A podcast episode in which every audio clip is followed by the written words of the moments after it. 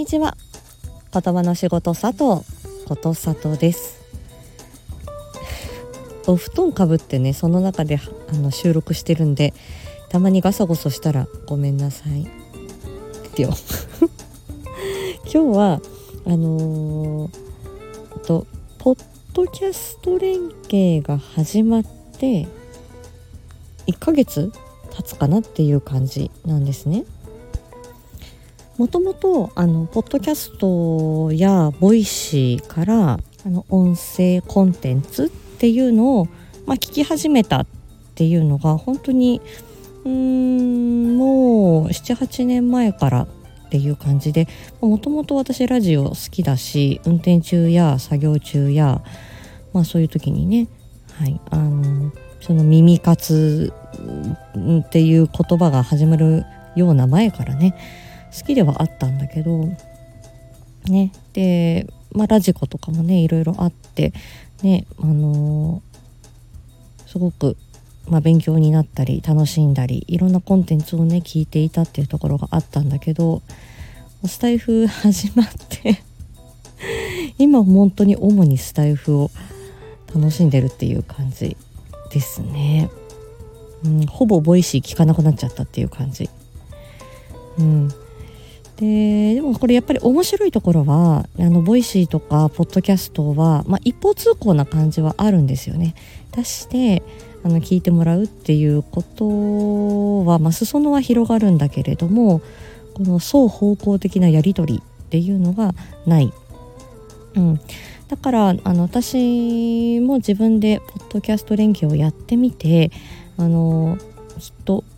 ポッドキャストに向いてるコンテンツの方と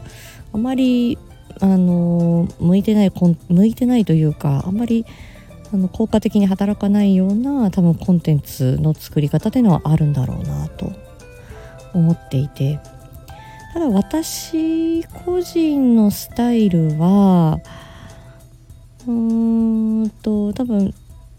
まあポッドキャストを、まあ、私もともと聞いてたっていうところもあるので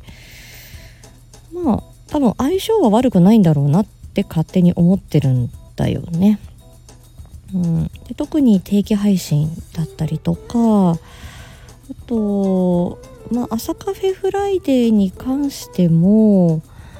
まあいろんなお知らせ系のちょっとラジオ番組風の感じにはなってるのでうーん。ねどうなんでしょう。で私あのまだあのアナリティクスあの細かいねあの分析のページが見られるよっていうことだったんですけどちょっとまだ見られてなくて 見てから配信せえっていう感じですけどあのどれぐらいこう再生されててどの配信がすごくあのなんか伸びてるかとかその辺は全然まだ分析できてないんですね。ま、それはちょっと今後あのまたあの見てみたよっていう配信もやろうかなって思ってるんですけどうんとこの、はいえーと、ポッドキャスト連携始めて1ヶ月のうちに、えーと、私のあのポッドキャストは、まあ、健康とフィットネスでもっと細かくいくと医学カテゴリーっていうところに、まあ、自分で選ぶんですけど最初自分がどのカテゴリーに属してるかっていうのが。でそれで、まあ、私はそのカテゴリーを選んだんだけどどこのカテゴリーを選ぶかっていうところは結構重要なんだろうなと思うんですよね。私はもう言語聴覚士言葉の仕事療育子育て、えー、ね、そういう感じなので、まあ、医学で全然問題ないし、うん、まあでもね本当に子育てだけの配信でもないので、まあ、医学かなと思って選んだんですけどね。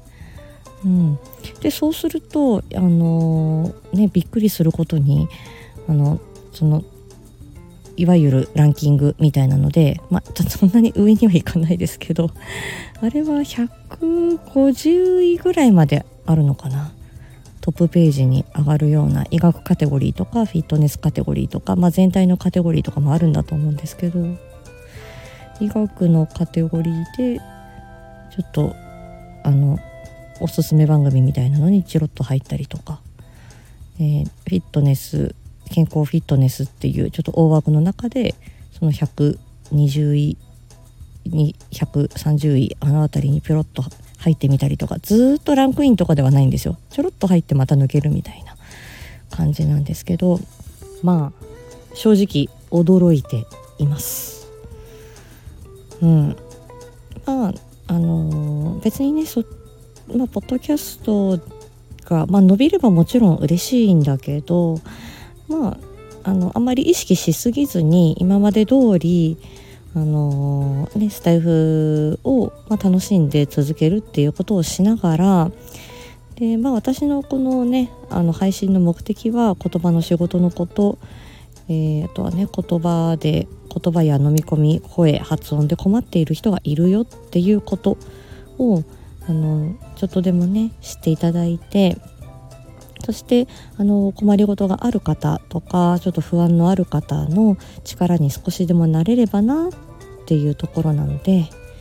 まああのうまくそのポッドキャストも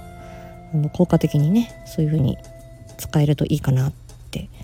思ってます。ねえであの前はあの Amazon Music ではサムネイルがあの表示されてたんですけど今 Apple Podcast でもサムネイルがあの出るようになってなんかえっとアップデートしたらこの iPhone をアップデートしたら見れるようになってて、うん、でそうするとやはり他のポッドキャストとの差別化っていうのはきっとこのスタイフの人たちが頑張ってるこのサムネイルに関してはね結構効果的なんじゃないかなと思うんだよね。うん、普通のポッドキャストだとやっぱりタイトル割と皆さんタイトル長めだったりだとかしてその中で本当に好きな人がそこを聞きに来るっていう感じあの最新のエピソードが出たなと思ったらもう内容かかわらずやっぱり私も聞いちゃうっていう感じだったから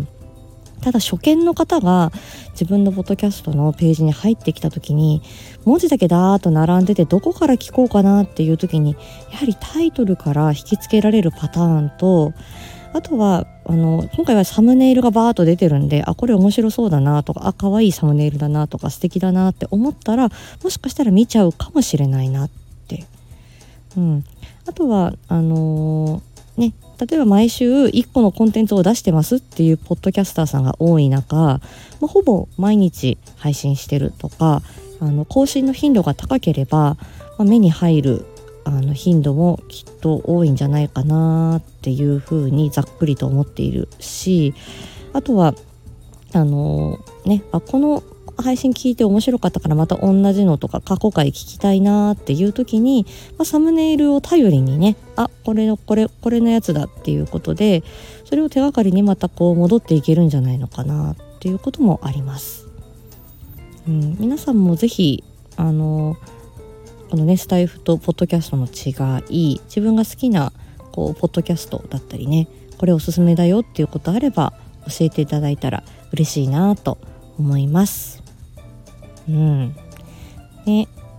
あのー、ちょっとでもね自分の音声だったりとか自分がねちょっと時間を捻出して作った、えー、配信だったりするので、えー、より多くの方に届いたら嬉しいなというふうには漠然と思いながらも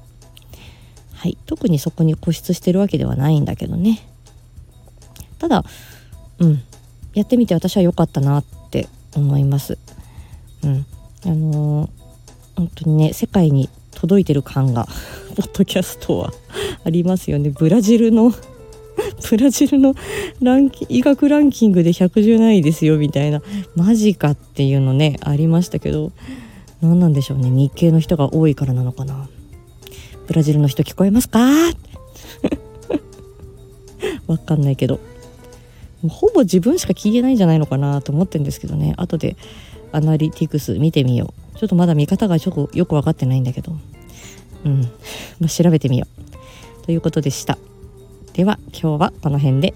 今日も一日元気に過ごしましょう。またね